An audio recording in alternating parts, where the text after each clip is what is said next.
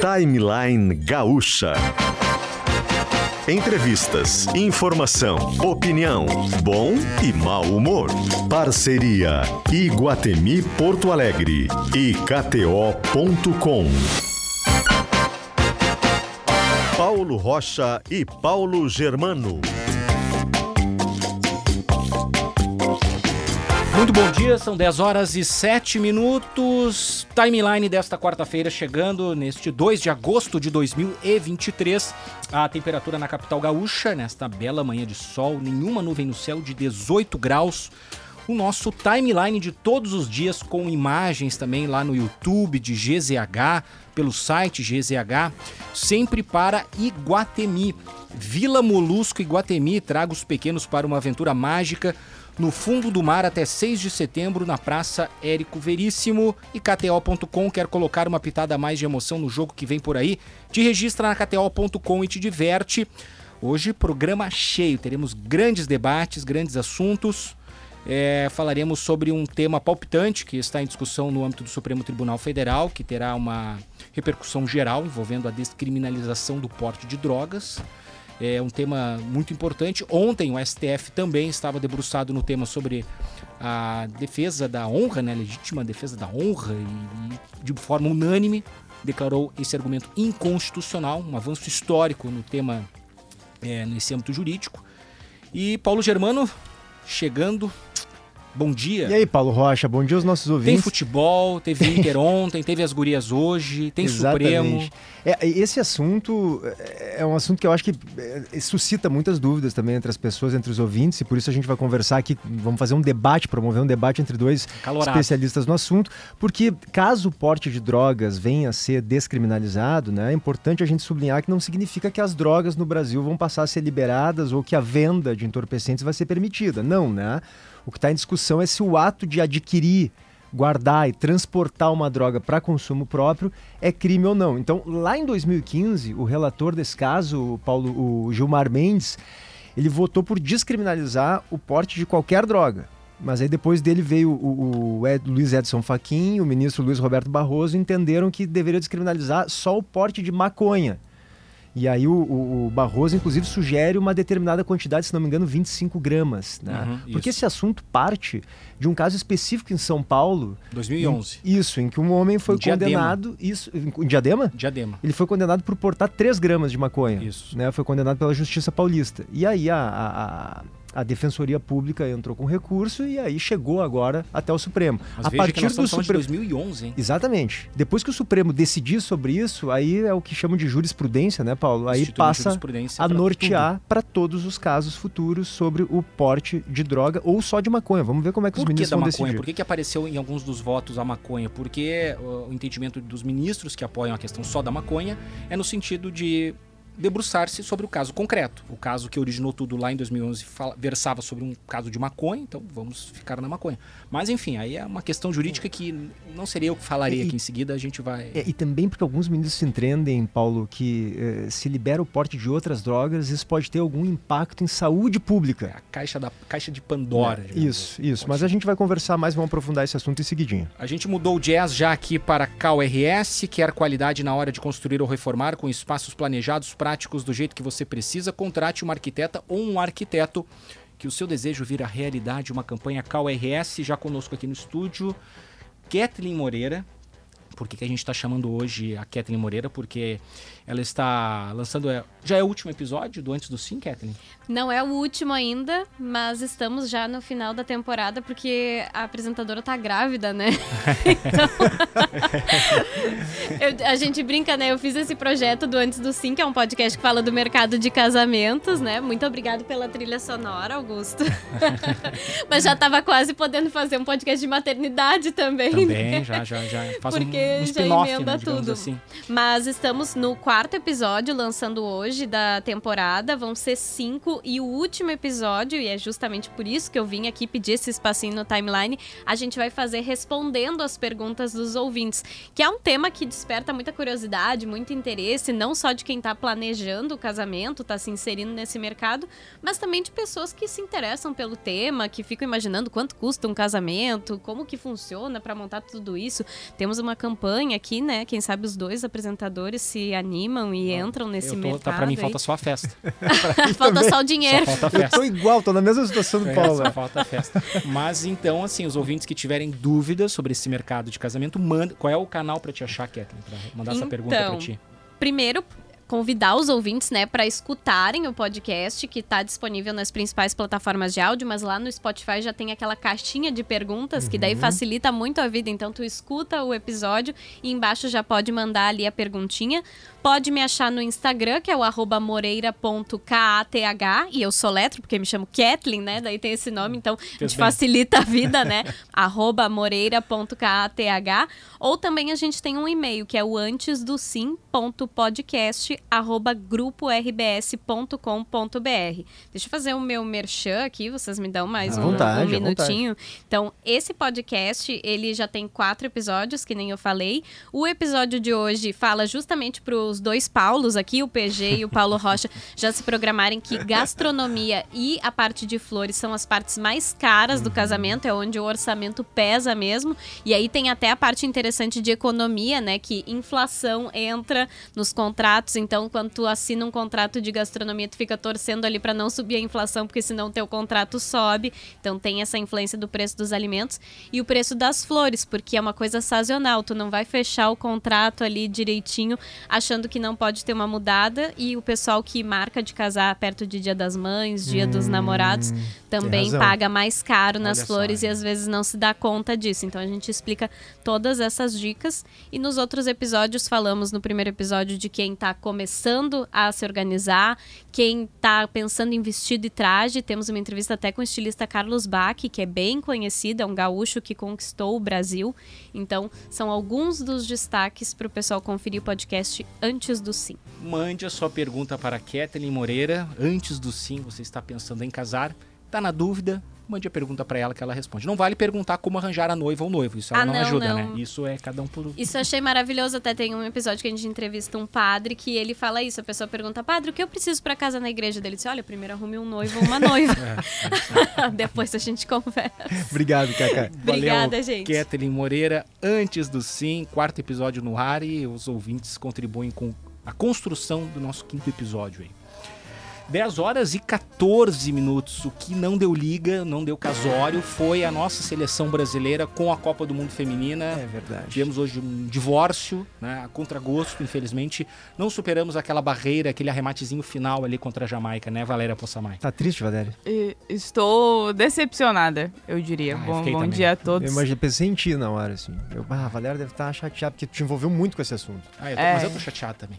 É, eu é que a Valéria que... é a nossa especialista aqui em futebol feminino, né? Então é natural que tu sentisse com um pouco mais de força do que nós, Valéria. É, e, e realmente uma seleção que jogou. E aí a gente vai à, à realidade dos fatos, né? Uma seleção que teve maior posse de bola, maior volume ofensivo, é, só no primeiro tempo foram oito finalizações contra nenhuma, né? Da seleção da, da Jamaica, só pra gente ter uma ideia. Uhum. Só que o Brasil não, não conseguiu transformar as finalizações em gol. E, portanto, se despede da Copa. Então, é o momento de, de sentar, analisar os erros. Há também uma questão sobre a análise do, do trabalho da Pia porque essa falta de efetividade foi um problema da seleção também que a gente acompanhou ao longo deste ciclo. Então o Brasil falhou naquilo que foi um problema, justamente em um momento que não, que não poderia. É, e a Jamaica termina essa fase de grupo sem sofrer gol, uhum. o que chama também é, a atenção. E aí no outro, e até em certo momento a, o Panamá chegou a abrir 1 a 0 sobre a seleção da França ah, que naque, deu... bem no início do jogo, né? Eu me iludi ali naquela hora. Falei, opa, vai ter zebra? É, mas não, não, não, não, aí estamos falando das francesas também. É, exato. É uma derrota que é, que é justamente isso, assim, uma, uma derrota no sentido da eliminação, né? Porque o resultado não, não serviu, é, e aí a gente está acompanhando muitas coisas nas redes sociais. Eu acho que o mais importante é dizer aqui, é uma frase também que a Marta falou, o trabalho continua. A Pia tem contrato com a seleção até 2024, depois das Olimpíadas. Agora será analisado se ela vai seguir no comando da seleção ou não. Passamos por um ciclo, agora a gente também precisa entender, precisa criticar, porque o Brasil teve uma atuação apática. A Pia não fez algumas alterações que era muito mais do mesmo, demorou para mexer especialmente, então agora é o momento de criticar. Mas mais do que isso, e, e ouvindo as atletas também essa preocupação sobre como vai seguir o futebol feminino. A cobertura tem que seguir. o investimento tem que seguir. Acho que isso também vale de lição, aprender com, com essa eliminação da seleção de que tudo precisa seguir também. Nós estamos falando de uma modalidade que precisou ser obrigatória no Brasil para os clubes se darem conta de que, olha, precisamos também desenvolver o futebol feminino, algo que acontece desde 2019. A CBF também começou a atentar que a gente precisa desenvolver a base, que é uma coisa que é simples no futebol masculino. Então são pequenos pontos que hoje a gente pode olhar a seleção e criticar, mas que o trabalho essencialmente ele precisa continuar. Este é o grande recado.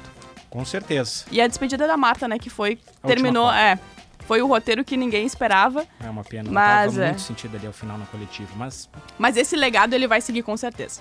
Com certeza. Muito obrigado, Valéria. E lembrando a nossa cobertura, né, para KTO.com, onde a diversão acontece, também Unilassalle, a, educa a educação superior transforma vidas. Conheça a graduação EAD Unilassalle e a gente vai seguir acompanhando a Copa do Mundo feminina sim. E parabéns pelo trabalho. Muito obrigado. Estaremos aqui também ao longo das manhãs, trazendo, né, quem são a, as seleções que estão surpreendendo? Hoje a gente teve a África do Sul garantindo uma classificação, eliminando a Itália. Olha. Então tem muita coisa pra gente acompanhar nessa Copa. Não, tem muita Copa ainda. 10 e 17, a gente vai pagar o primeiro intervalo, antecipar aqui um break, porque na sequência a gente vai ter aquele debate que prometemos na abertura do programa: descriminalização do porte de drogas no Brasil.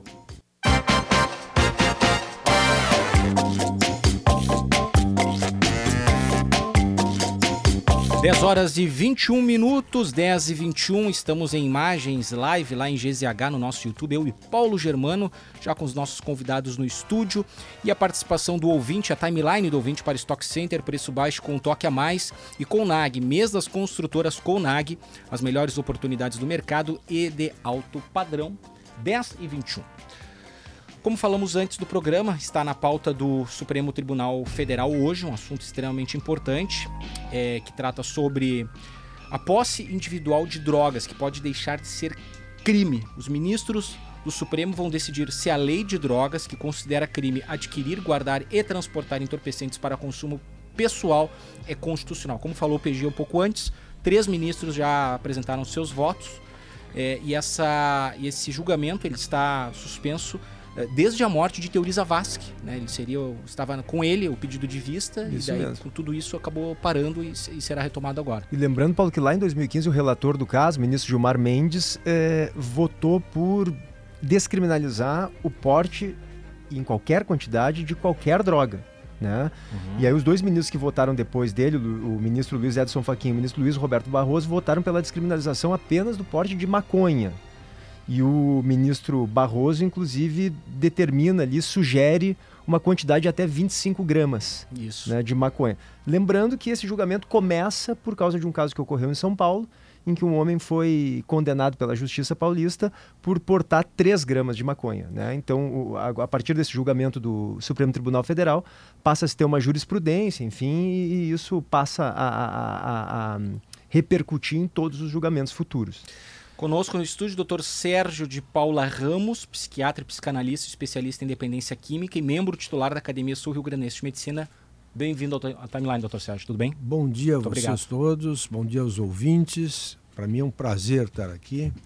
E eu estava me lembrando que a primeira vez que eu vim aqui foi a convite do Lauro Quadros, oh, que deve estar ouvindo o programa e eu quero por aqui mandar um abraço a ele. Ah, certamente, está sempre na escuta da Gaúcha. E a doutora Laura Hipólito, que é advogada, pesquisadora de pós-doutorado pela Universidade Federal de Juiz de Fora, é doutora em Ciências Criminais pela PUC, com doutorado justamente que versa sobre é, política de drogas. Doutora Laura, bom, bom dia, bem-vinda ao Timeline. Bom dia a todos e a todos os ouvintes. Obrigada pelo convite. Acho que vai ser muito interessante a gente poder falar um pouquinho sobre essa questão que é tão relevante na nossa no nosso país. Pois é, qual é a ótica, doutor Sérgio, começando pela área da saúde, tratando o senhor como psiquiatra e psicanalista esse tema? É, eu tenho a impressão que a gente precisa reconhecer que o problema das drogas é um, programa, é um problema muito complexo. E você olhando o mapa mundi, você não fica contente com nenhum tipo de política praticada até hoje. Né? Quer dizer, se você criminaliza, você baixa o consumo. Isso é uma coisa que nós podemos discutir ao longo do programa. Né? Tem um conceito meridiano em dependência química que é você baixando a percepção de risco, o consumo aumenta. Esse é um, uma coisa que resiste a qualquer cenário, sempre está isso aí. Ou seja, quando criminaliza, a percepção de risco do Aumenta. possível usuário é maior e o consumo diminui. Diminui. Tá. Prova disso é que todos os lugares que houve um relaxamento das restrições legais ao consumo de maconha, Portugal, Uruguai, alguns estados americanos, o consumo quase dobrou. Tá? E, é, desesperançadamente, o crime não diminuiu. Tá? Então, é um problema muito complexo. Por exemplo, o Uruguai, que é o nosso vizinho, né? todos conhecemos o Uruguai, curtimos o Uruguai. Né? Há muitos anos eu passo férias uh, em Punta del Este. Mudou para bem pior depois que houve a legalização. Isso é uma coisa que se observa na rua. Uhum. Então, eu, eu acho que nós estamos começando um debate onde não tem resposta fácil. É, é, um, é um assunto muito complexo. Porque o que está acontecendo em Portugal? É, vamos exagerar, eles esvaziaram os presídios e superlotaram os serviços de atendimento médico. Então, aquela superpopulação que estava num lugar agora está no outro. Mas não, não resolveu nada. É, doutor, desculpa, antes de passar para a Laura, Paulo, só, só queria, só para a gente fechar esse raciocínio, Sim. a partir do que o senhor está dizendo, doutor Sérgio, então, a, a descriminalização do porte de drogas para consumo individual, o senhor, em princípio, seria contra por dar uma percepção menor de risco e, portanto, pode aumentar o consumo. É, não, não se trata de ser contra nem a favor, mas se, a, a, a, função do médico, eu entendo, não é, é ditar uma política. A função do médico é dar informações para quem faz a política. Né? Olha, se você for por aqui, o resultado vai ser esse. Se você for por aqui, o resultado vai ser aquele. Então, assim, o que é inexorável é esta informação, testada em todos os lugares do mundo. Se você diminuir a percepção de risco, você aumenta o consumo. É, liberando o porte é, para uma pessoa, você vai aumentar o consumo. Por outro lado, é justo que um usuário seja considerado um criminoso? Não, não é justo. Porque não é um assunto de crime, é um assunto, de, eventualmente, de uma doença. Uhum. E ninguém é criminoso por ter um sintoma. Então, veja a complexidade do assunto. Né? Doutora Laure, e a visão jurídica sobre a matéria de hoje? Qual é a sua uh, opinião? Eu tenho uma, uma visão jurídica e tenho também a visão da segurança pública, né? E das políticas públicas e da elaboração das políticas públicas. Acho que a gente pode concordar, e todo mundo da academia, eu estou estudando esse tema há mais de 10 anos, e as pessoas que eu leio que trabalham com isso há décadas, já existe um, um uma. Existe um, um todo, todos concordam, né? Que a criminalização ela é totalmente ineficiente para tratar a questão das drogas. Ela, além de criminalizar o usuário e fazer com que esse usuário tenha mais resistência e mais dificuldade para procurar uma ajuda seja em questão de saúde, né, ela também faz com que esse usuário seja inserido no sistema de justiça criminal. E eu, eu uh, acompanhando a fala do doutor, eu tem algum, alguns dados sobre Portugal que vão num sentido um pouquinho diferente, assim, que no início até foi previsto lá, porque Portugal foi o primeiro país do mundo a descriminalizar o uso de todas as drogas. E decidiu isso a partir de, de um programa de governo, né, que decidiu adotar uma política pública multidisciplinar para tratar da questão que era considerada naquele período a questão mais problemática a partir da perspectiva dos cidadãos. Né? Isso no ano 1999 para o ano 2000. E Portugal é hoje usado como um exemplo de descriminalização que funcionou. Né? Então, o que Portugal fez? Colocou parâmetros para diferenciar o usuário de traficante e descriminalizou o uso de todas as drogas. E, em relação a Portugal, não sei se é o que subsidiou o voto do ministro Barroso, mas a, a estratégia lá é o critério de posse de até 25 gramas de cannabis e o cultivo de até seis plantas fêmeas, no caso da maconha. É, Portugal determinou quantidades para todas as drogas. Todas as né? Para todos, porque eles descriminalizaram todas as drogas. No problema, eles, no, no, no, período, eles tinham um, programa, um problema muito grande com heroína. E o consumo extremamente problemático de heroína e uh, pessoas que morriam de overdoses, overdoses acidentais, corriqueiramente, assim. Então era um problema muito visível, as pessoas nas ruas e tal. Então o governo se propôs justamente e foi o primeiro país que, que se propôs nesse uh, nessa escala a descriminalizar as drogas. E hoje é visto como um exemplo quando se pensa sobre a descriminalização. E, e o Brasil Porque... está maduro, é, doutora Laura, para chegou o momento de realmente enfrentar essa questão é, e, e, digamos assim vamos supor que a gente avance também para outras drogas principalmente claro. Brasil não só está maduro como é necessário que essa mudança aconteça de descriminalizar o usuário porque a gente já sabe, como o doutor falou também, criminalizar o usuário não é uma abordagem correta e, além de tudo, ela é ineficiente. Ela não faz com que esse usuário reveja seu comportamento ou, de alguma ou pare, enfim, de ter contato com essas substâncias. O que faz é justamente que ele tenha uma relação ainda mais problemática com a droga. E é importante a gente falar que a nossa atual lei de drogas teve um estudo internacional que foi publicado, foi publicado no ano de 2021, que analisou 30 países, a política de droga de 30 países. E a do Brasil foi considerada a pior desses 30. Teve a, a pior nota, assim. Então... Deixa eu meter minha, pois minha, não. minha colher aí. É, eu acho que realmente Portugal é um bom exemplo. E, e a, doutora Laura falou tudo que são fatos observáveis em, em Portugal. No entanto, para voltar à questão inicial, o consumo de maconha, por exemplo, populacional, evoluiu de 9% para 15%. Então, a política de criminalizar o usuário fracassou. Mas a política de descriminalizar o usuário também fracassou. E mais, abriu terreno, porque ah, o que você assiste no mundo hoje é uma tentativa pesada da indústria de baixar a percepção de risco sobre a maconha. Quer dizer, a maconha é um negócio que gera bilhões de dólares por ano, não é? E em todos os lugares o que a indústria tenta fazer é o seguinte: primeiro baixa a percepção de risco. Como? Descriminaliza o porte, depois vem com a balela da maconha medicinal, depois então maconha recreativa, e no fim estamos vendendo maconha para todo mundo. Quer dizer, este é um problema que você está é, tá mal dos dois lados. Se você criminaliza, é essa desgraceira que a gente vê. Se você descriminaliza, é outra desgraceira, porque Mas... o consumo de drogas vai aumentar e vamos pegar, justapor o que aconteceu em Portugal, que tem uma cultura europeia bem distinta da brasileira, e vamos pegar com o Uruguai, que tem uma cultura mais próxima da nossa, ainda que igualmente distinta. Né? Quer dizer, a criminalidade em, no Uruguai duplicou, triplicou. Eu até, essa questão do Uruguai, eu, eu posso falar com propriedade, porque o meu mestrado foi justamente um estudo sobre o modelo uruguaio de regulação do mercado da maconha. E eu fui para lá e, claro, meu estudo acabou em 2018, mas eu continuei acompanhando uhum. né, o, o, progresso da implementação da política pública. E em 2019 começaram a sair várias notícias falando que houve um aumento dos homicídios no país e tentando relacionar isso ao mercado da maconha. E o que aconteceu lá, teve um estudo bem grande que foi publicado no ano de 2021, foi que houve justamente a, a grande parte da população aderiu ao programa do Estado de, legal, de legalização e começou a acessar acessar a droga de, pela via legal.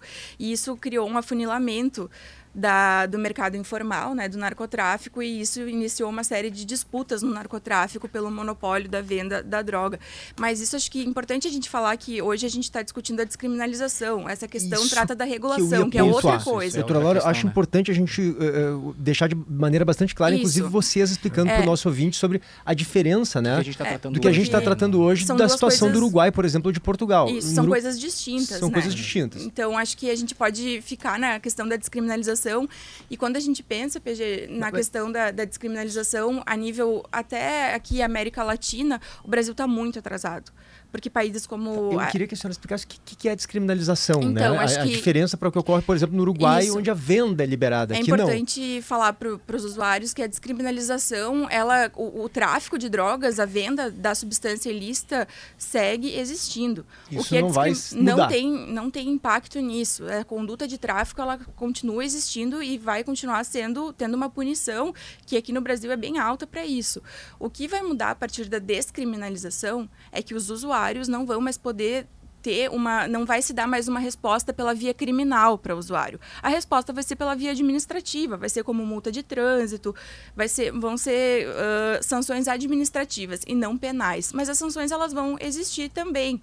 Né? E a, a grande questão. Sim, importante isso, não é liberado não, fumar maconha. Não liberado, liberado é hoje porque não se tem nenhum controle, não se tem. Mas, uh... doutora, uma curiosidade minha, uhum. é eu faço uma pergunta que a senhora é da área e eu não sou. Né?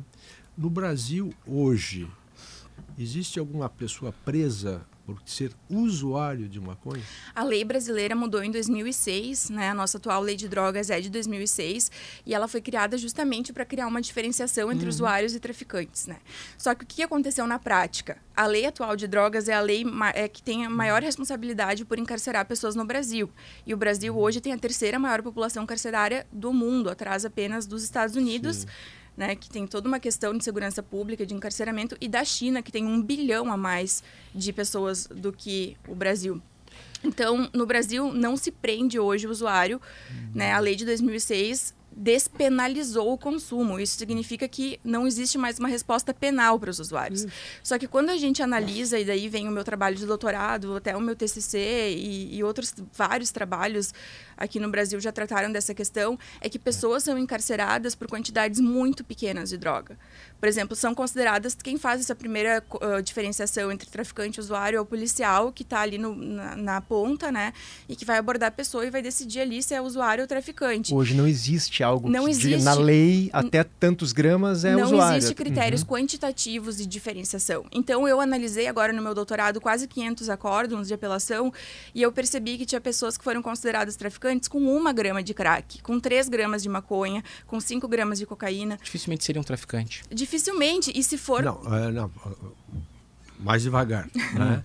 Tem a figura do popularmente chamado de vaposeiro, né? Ah, sim, o aviãozinho. Aquele aviãozinho. pequenos dizer, traficantes. Pequenos se você, é, eu não estou defendendo, Perfeito. vejam bem, a continuidade da criminalização. Não é essa a minha posição.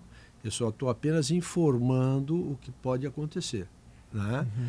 Quer dizer, o que vai acontecer se você fixar uma quantidade é que o traficante vai instruir o seu funcionário da ponta né, a levar a pouca quantidade no bolso, vende aquela, vem buscar mais, vende aquela, vem buscar mais. A questão e, é. Só completar, é, doutora. É, e o que, que nós temos na prática no Uruguai? É, dado que eu peguei hoje de manhã, porque eu sabia que eu vinha para cá, né? De cada três usuários de maconha no Uruguai, apenas um se abastece da rede legal. E é um ponto que eu ia citar, né? Um dos reflexos da questão uruguaia hoje é o volume de drogas apreendidas da maconha no Rio Grande do Sul, que é. a gente é rota né, do Paraguai, é. Bolívia, esses lugares. Mas a gente apreende aqui no Rio Grande do Sul o prensado paraguaio. Né? É. 80% do prensado paraguaio, Isso. que é produzido no Paraguai, vem para o Brasil, 15% para a Argentina e 5% para o Uruguai.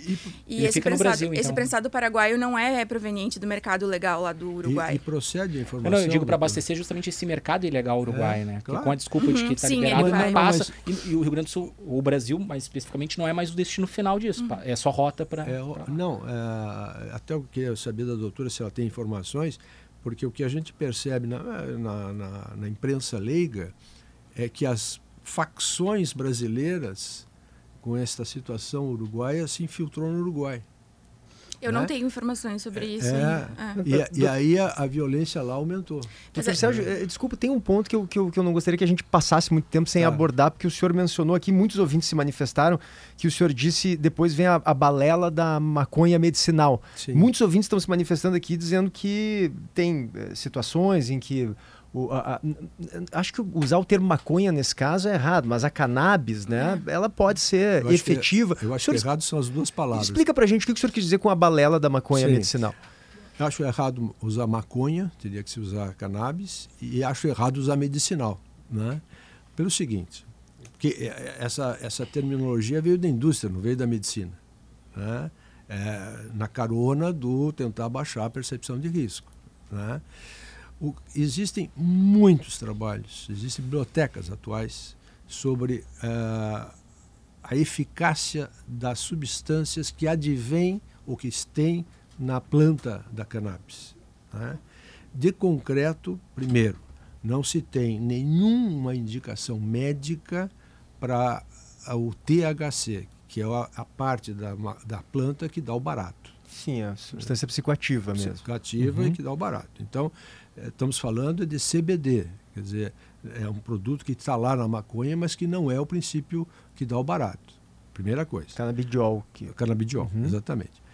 O canabidiol, testado em estudos qualificados em vários lugares do mundo e consistente, ele realmente não existe mais dúvida que é eficaz em duas patologias, que é a epilepsia maligna da infância e a esclerose múltipla, que são, felizmente, duas patologias muito raras.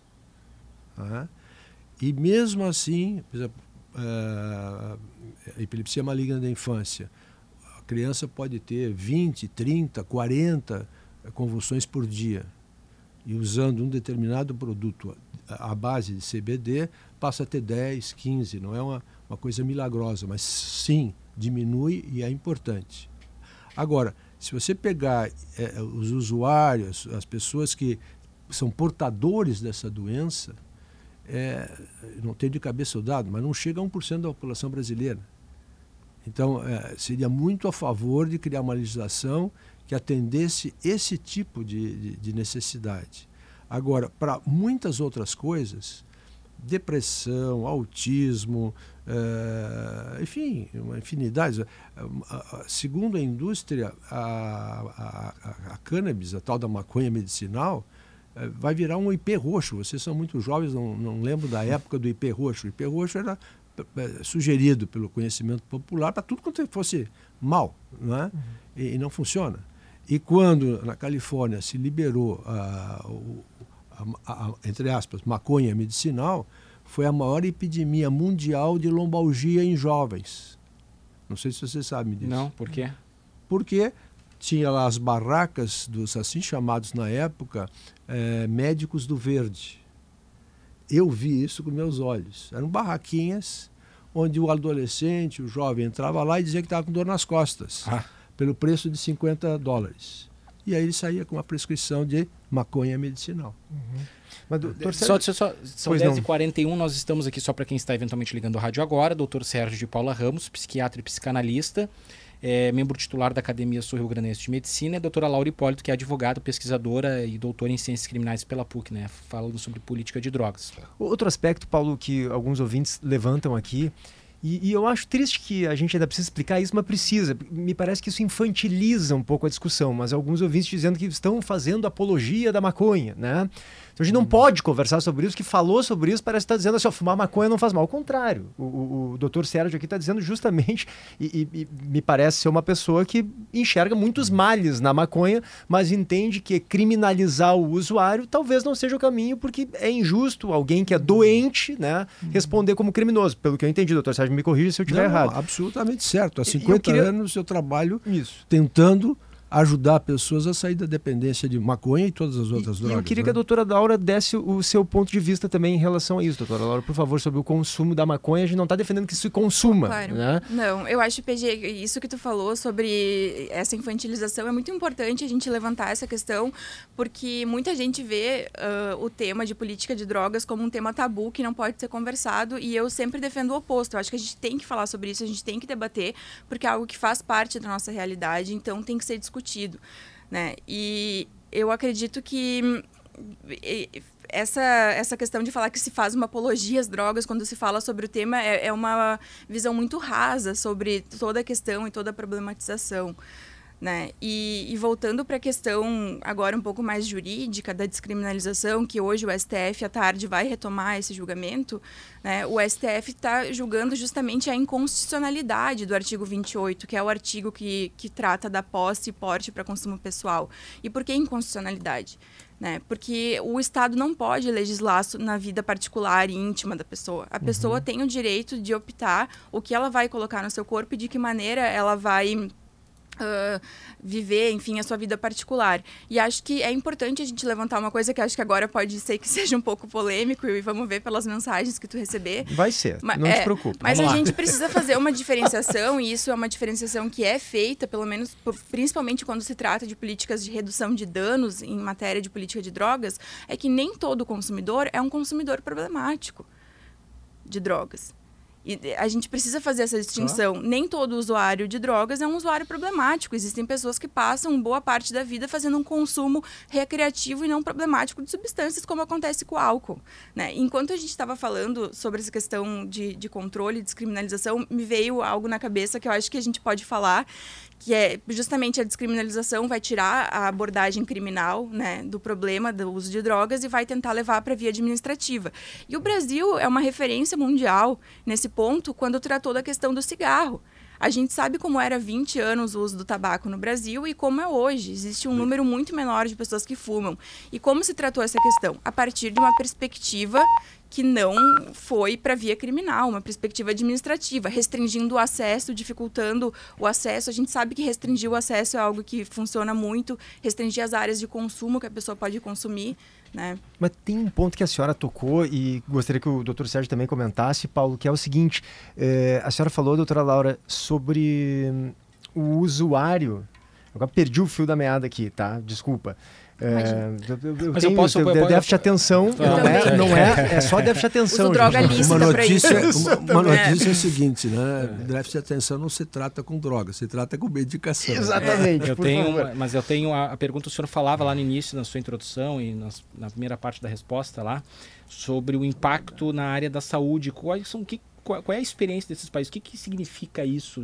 Há uma superlotação é, e são problemas de que natureza? Deixa eu te dar um exemplozinho simples. Vocês vivem noticiando com toda a razão que as nossas emergências estão lotadas. Bom, em todos os lugares que é, descriminalizaram o uso, a, o nível de psicose infantil por ingestão acidental mas foi um fato assim que chamou a atenção do pessoal que trabalha em pronto-socorro na porta. Tá? Só um exemplo simples, quer dizer, uh, acidente por uso, uh, uh, quadro psicótico por uso acidental. Por crianças. Né? Por crianças. Basicamente, uma experiência muito similar hoje à questão do porte de armas. Por exemplo. Por exemplo. Né? Tem uma arma em casa. A, a outra coisa que disparou foi acidente de trânsito. Né? A maconha relacionada, não estou falando de álcool relacionado. Né? Então, é, eu dizia na minha introdução que esse problema é muito complexo. Você, é, em nenhuma alternativa até hoje, você acerta. Né? Por exemplo, a doutora Laura falou uma coisa que é absolutamente correta. É possível. Vamos pegar o, o álcool como um modelo para a gente pensar, porque é um modelo mais popular. Né? É possível a pessoa passar a vida bebendo uma pequena quantidade de álcool e isso não vai ser problema nunca. Uhum. Né? Mas de cada cinco usuários de álcool, um se torna doente. E não vem na testa quem vai ser a pessoa. Né? E a doutora Laura fez muito bem em evocar o exemplo uh, do tabagismo, que no mundo é, olham até com inveja do Brasil, porque foi um programa que deu certo. Uhum. Né? E o que, que nós fizemos? Nós aumentamos a percepção de risco. Fazendo o quê? Tudo isso que a doutora Laura falou. Quer dizer, proíbe aqui, proíbe lá, proíbe lá, proíbe lá. E, e deu certo. Uhum. Agora nós estamos querendo baixar a percepção de risco. Ok, é lógico, me parece justo, mas tem problema. Eu lembrei do ponto que eu ia é, é, lembrar aqui e me esqueci na hora, doutora Laura. A senhora estava falando sobre legislar que o Estado não pode ou não deve legislar sobre a vida privada, né? Portanto. Ah, eu gostaria. Pois é. Ah, eu, eu gostaria de bater minha peninha. A impressão que eu tenho é que algumas drogas mais pesadas, né, como cocaína ou até heroína, pode-se levantar o argumento de que ao liberar né, para o usuário usar, para o consumo próprio, isso tem um impacto na saúde pública. Não, Ou seja, não. tem um impacto coletivo que, que, que vai além do, do impacto no eu, usuário, eu né, concordo, da, da, vida privada concordo dele. Concordo totalmente com o que você está dizendo.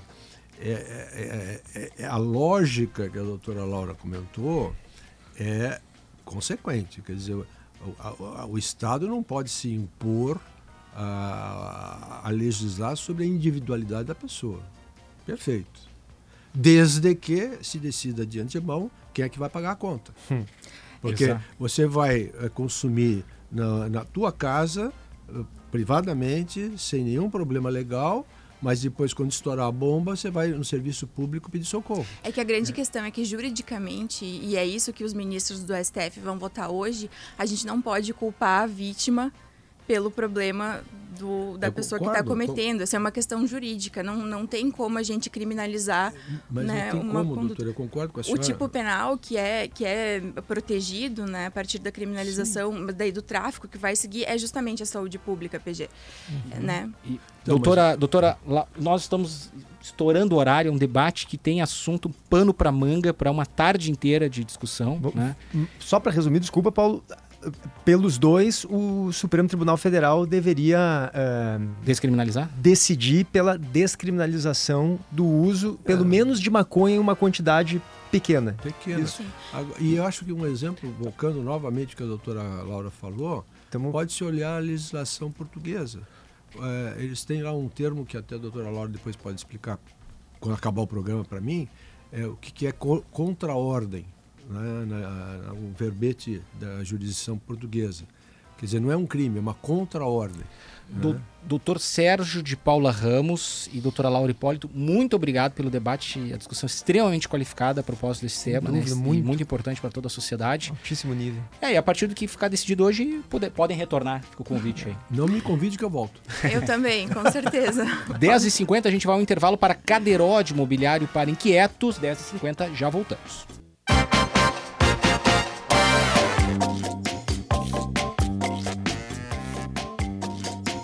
10 horas e 54 minutos, timeline de volta para Iguatemi, Vila Molusco. Iguatemi traga os pequenos para uma aventura no fundo do mar e KTO.com, onde a diversão acontece. Tem dois eventos, Paulo Germano, que eu estou esperando passar um pouco o hype para ver se diminui a fila e eu possa ir com uma certa tranquilidade. Uma é. delas é o filme da Barbie. E o outro é o Mirage Circus aqui em Porto Alegre. Isso. E quem está aqui conosco no estúdio? Já Marcos teve aqui conosco, conversou voltou. longamente, a gente ficou 40 ah. minutos com ele. Hoje a gente, pelo menos, vai dar uma palhinha aqui do Marcos Frota de novo. Chegou conosco. ontem a Porto Alegre, Marcos? Cheguei ontem, fiz questão, coloquei para minha equipe, que eu fiz questão de começar uh, essa semana, que é uma semana muito importante para a gente. Eu tenho uma notícia muito legal para poder dar, uh, é, que envolve o, o povo de Porto Alegre, o governo do estado. E, mas eu fiz questão de vir para cá. Aquela entrevista foi incrível, cara. Aqui no timeline? Foi incrível a, gente a repercussão. Adorou também. Eu, eu fui, eu viajei para várias partes, fui representar o Brasil num festival de cinema em Portugal, levando o filme de um gaúcho, que é o Lupicínio Rodrigues. Olha. E lá, até lá, o pessoal fala, Marcos, eu vi a tua entrevista no Timeline, eu vi você na Rádio Gaúcha, e é incrível. E a, olha, foi uma, foi uma repercussão aquela, até junto aos outros veículos de, com, de comunicação. Tu, tu tava lá nos bastidores da visita também, PG, daquele Timeline ou não? Eu fui no, no, no, no Timeline lá, do diretamente do circo. Marcos Frota não estava naquela ocasião, a gente foi lá dentro do circo, e eu estava aqui também quando recebemos o Marcos Frota, Mariana Secom, o Potter e eu. Né? Transmitiram ao vivo lá os bastidores para mostrar como é que é o bastidor do circo. Baita, sucesso, é, eu fico muito feliz assim pelo circo e pela rádio também. Não pela rádio gaúcha, mas pelo rádio como veículo de comunicação, né? Que não perde a sua força, que não perde a sua utilidade pública, que não perde essa a proximidade né, entre a notícia, o acontecimento e, e, o, e o ouvinte, né? Então eu fiquei muito feliz. A repercussão da nossa entrevista aqui. Começamos com o pé direito e foi decisivo para que a temporada do Mirage Circus alcançasse esses números Isso que assim, eu incrível, cara. Os números aqui em Porto Alegre são diferentes dos números em outras cidades, porque a impressão que a gente tem é que se fala muito no Mirage Circus aqui em Porto Alegre. É impressionante, tá tudo lotado sempre, as pessoas sempre não conseguem comprar fila, ingresso. Olha, com essa, é, com essa estrutura que nós trouxemos para cá, o circo fez eh, cinco capitais. Fez Belém do Pará, fez Goiânia, fez Curitiba, Florianópolis e Porto Alegre, né? Uhum. Então são capitais fortes, de presença de público forte, né? Onde o circo tem uma aceitação muito grande. Uh, Curitiba, que eu tinha uma certa dúvida com relação à adesão do público, foi incrível também. Florianópolis fizemos um verão espetacular lá, mas disparadamente a maior temporada da história do Mirage Circus é a cidade de Porto Alegre. Que legal. Quantas pessoas Houve já? Uma, são, estamos com 150 mil pessoas. É, é. um pouco mais mas eu quero arredondar para arredondar para 150. 150 mil que já foram. Que já, já foram, foram, que já assistiram foram. o espetáculo. Então são 150 pessoas entre famílias e crianças, e jovens e adultos e, e, e gente mais velha, né? Falando, falando de circo, é. respeitando um, um, uma atividade circense, quer dizer, colocando de novo o circo é, na discussão da cultura do nosso país, sabe? Consagrando os nossos artistas, né? É, o, é, o clown, que a gente chama o, o, o o palhaço, mas o palhaço, quando ele é mais do que um palhaço, ele é um ator, ele é um artista do picadeiro, então ele, é no, ele, ele ganha como nomenclatura o clown, né? O clown é, o, é, é a mistura do ator com o mímico, com o bailarino, com o o, o, e o palhaço, né? Então o clown nosso, que é o palhaço poteiro, é impre, impressionante. A gente conheceu ele, ele é sensacional. É um menino, um menino, gente... um menino disciplinado, um menino o Potato lá. absolutamente é. focado no trabalho que faz, sabe da responsabilidade que tem. Engraçadíssimo. É um divisor de águas e é engraçadíssimo que toda a função né, do, do, do, do palhaço é essa. Estou muito feliz, eu acho que a estrutura ela, ela interferiu de uma maneira muito incrível na geografia da cidade. Verdade. Né? Ficou bonito lá. Eu, eu que venho a Porto Alegre há tanto tempo, sabe? Combinou com o Beira Rio também. Combinou com o Beira Rio e combinou com a, com a, a, a, a passarela lá. como é que chama, o gente? O viaduto aquele? Viaduto? Não, o viaduto lindo que estão chamando de viaduto Marcos Frota, mas eu. Tem um M lá, né? Que ah, não Isso sei se você sabe, mas já, já, já sabe é, a história é, daquele, do M. daquele treinador, daquele time que, que veio. Que o Inter tal, perdeu, né? mas M, é. né? O M de Então chama de viaduto Marcos Frota. Eu agradeço a Até lembrança. Quando vocês ficam, Marcos?